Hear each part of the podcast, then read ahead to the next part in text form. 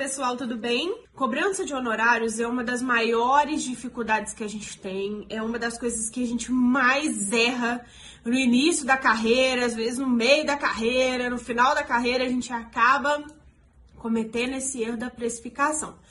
Mas como que eu faço a minha precificação hoje em dia? A gente fez no escritório uma base para descobrir o que, que a gente tem de custo, o que, que é o nosso custo fixo, o que, que é o nosso custo variável, o que, que a gente paga de imposto, qual que é o lucro que a gente quer ter. Então a gente faz essa soma toda para descobrir qual é o nosso lucro, para a gente descobrir qual é o valor da nossa hora. Então, como que você faria esse cálculo? Você olharia quais são os seus gastos atuais, né? O que, que você gasta com aluguel, é, condomínio, luz, internet, todo o seu custo fixo ali, o que você tem que pagar por mês necessariamente. Aquilo que são custos variáveis, que é um deslocamento de gasolina, né? Um, desloca é, um, um Uber, alguma coisa que você pague. E quanto mais ou menos você quer ganhar de lucro. Você faz essa, pega esse valor, né, todo esse, esse montante de despesa, né, que você tem, o lucro que você gostaria de ter, e divide isso pela sua hora trabalhada, porque você dividindo pela sua hora trabalhada, você vai descobrir quanto que você precisa cobrar na sua hora, para descobrir quanto você precisa para custear, né, o seu trabalho, não pagar para trabalhar, ainda ter um lucro sobre isso. E você tem que considerar imposto, porque quando você emite nota, por exemplo, desconta imposto, depois tem imposto de renda, né? Dependendo do seu regime de tributação.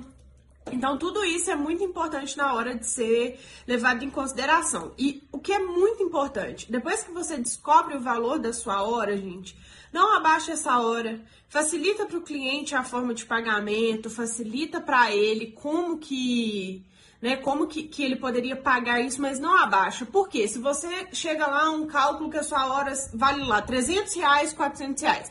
Aí o cliente vem, dá aquela, né, aquela choradinha básica e você fala, olha, vou abaixar então, vou fazer uma hora para você a 300 reais. Mas quando você vai colocar isso na ponta do lápis, não compensa.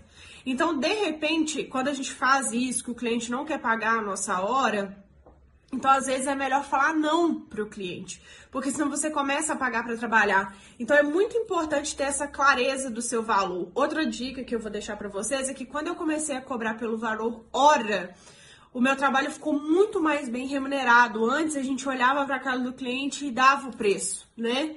famoso de, de acordo com a cara do cliente. E isso está errado, porque depois você coloca isso de fato ali nos seus custos e você não está tendo lucro, não está conseguindo contratar, não está conseguindo dar atenção para aquele outro cliente, porque aquele contrato, aquela hora não está te remunerando. Então, muita atenção na hora dessa precificação.